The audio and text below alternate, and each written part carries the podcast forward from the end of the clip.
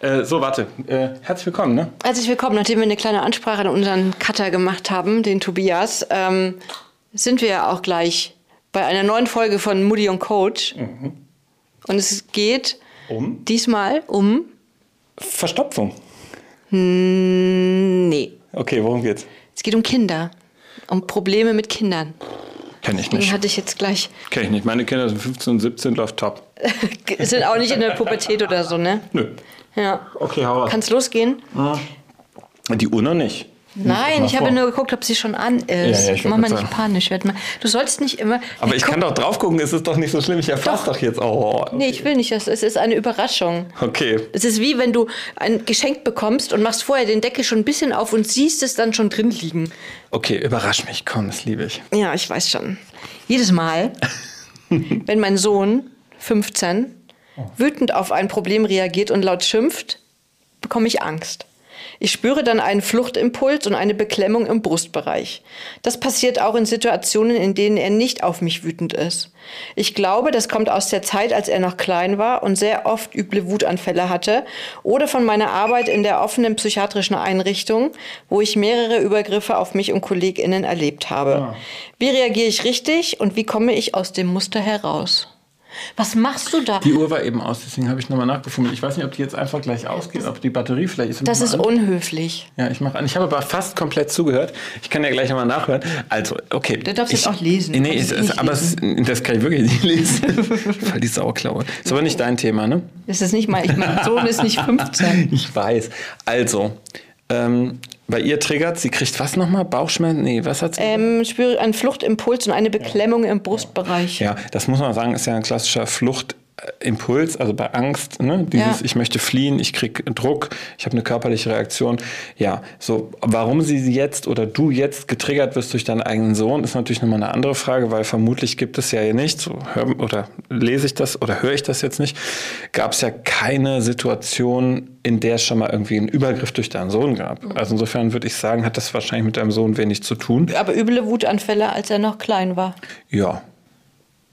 Aber üble Wutanfälle sind ja erstmal, also klein.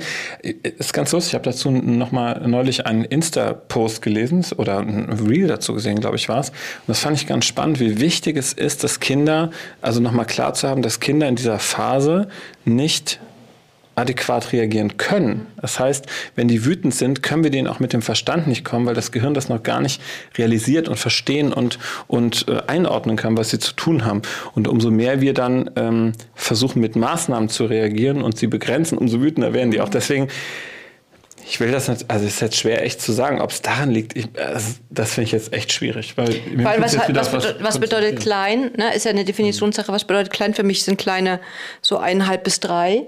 Und für andere sind halt kleine auch mit sechs, sieben. Wobei diese Trotzphasen, Wutanfälle, das passt schon so in die Zeit. Ja, Ähm, aber bis fünf Jahre würde ich schon sagen, als sag mal so, als ganze Kindergartenalter finde ich, deswegen sagt man ja auch oft schulreif, sind die in der Lage, adäquat sozusagen zu reagieren und sich zu konzentrieren.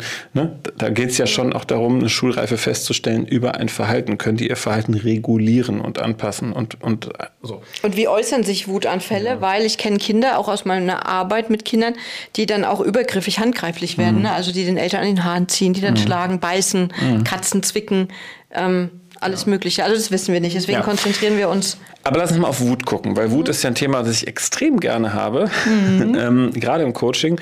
Wut steht ja für das Thema Gerechtigkeit. Und Wut, ich weiß nicht, ob ich es hier schon mal erzählt habe, aber ich erzähle es gerne nochmal, weil man kann es nicht oft genug sagen. Wut wird viel zu selten gelebt, vor allen Dingen durch Frauen.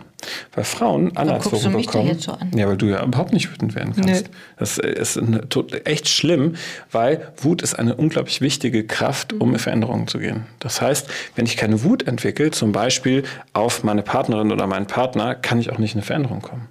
Weil es diesen Antrieb dann einfach nicht gibt. Oder wenn ich nicht wütend auf meine Eltern werden kann, was ja in der Pubertät passiert. Wir brauchen diese Wut, damit ich mich abnabeln kann. Sonst bräuchten wir das ja irgendwie alles nicht. Wir wollen ja aus der Beziehung.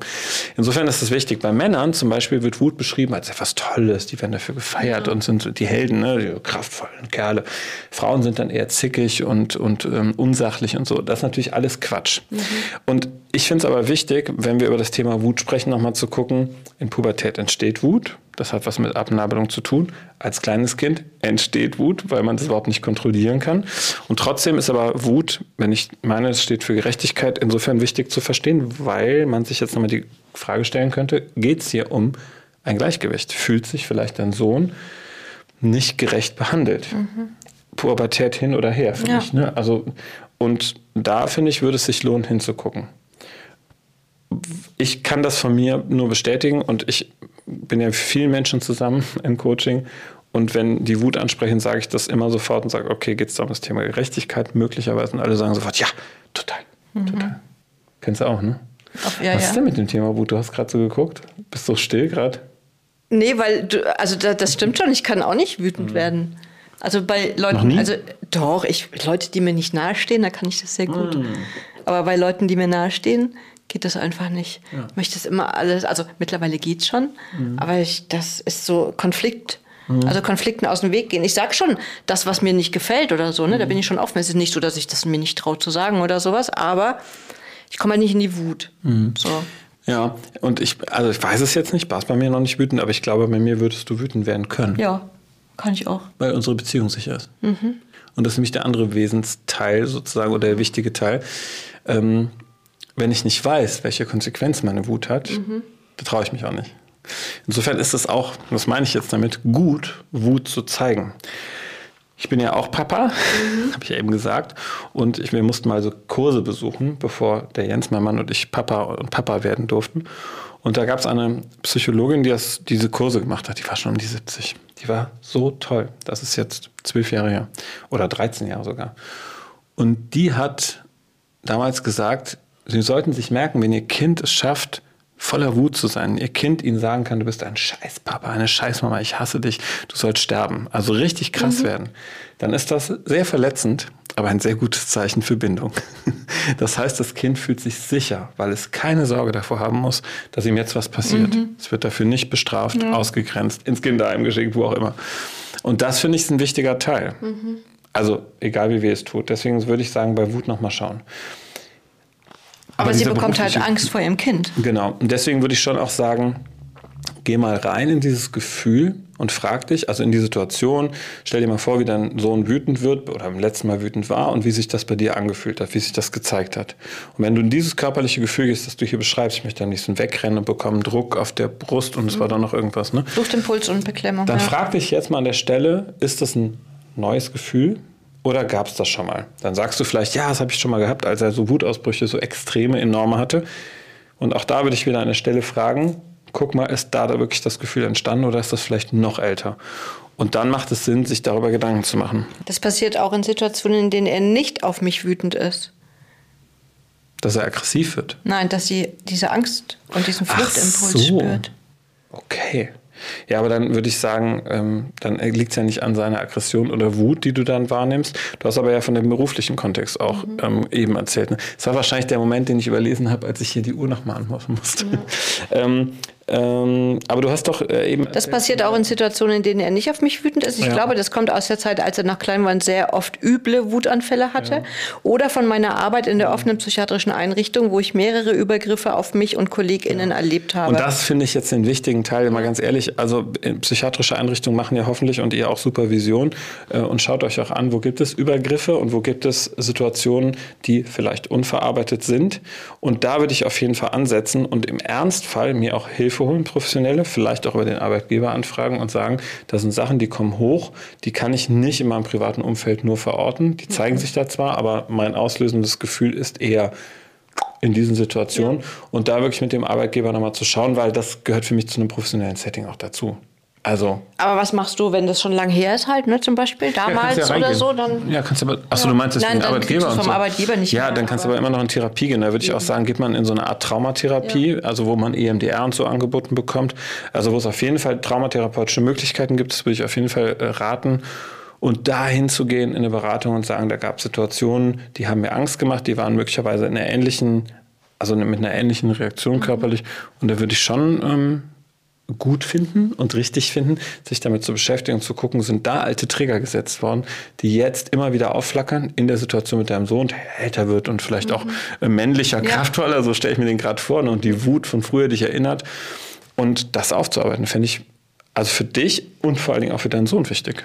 Ja, finde ich auch für die Beziehung untereinander. Und ich das kommt irgendwie immer am Schluss so auch die Frage von mir, ähm, habt ihr darüber gesprochen? Also dein Sohn ist 15 mhm. und ich finde auch, dass er ein Recht haben kann, ähm, das zu wissen, wie du dich fühlst, wenn er ähm, wütend ist, auch auf dich oder auch eben auf andere und mhm. dass er dir damit einfach auch Angst macht. Und ich finde, wenn man da gut und klar kommuniziert, natürlich im Alter eines 15-Jährigen, den er nicht überfordert, wobei die dann schon ziemlich erwachsen sind, zumindest in der Kommunikation, im Verständnis nicht häufig. Habt ihr gehört? Also meine.